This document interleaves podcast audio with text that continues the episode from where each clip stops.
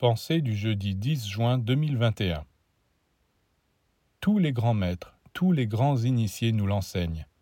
L'homme est un esprit, une flamme jaillie, comme la terre elle-même, du sein de l'Éternel. Il a tout un chemin à parcourir, et en cours de route, il se peut que, comme la terre, il se laisse lui aussi engourdir, refroidir, obscurcir. Mais il est prédestiné à retourner vers les régions qu'il a quittées et un jour, après beaucoup de temps, après des incarnations et des incarnations, de même que la terre deviendra comme le soleil, l'homme retournera auprès de son Père céleste. Ce sont les mêmes lois, les mêmes correspondances.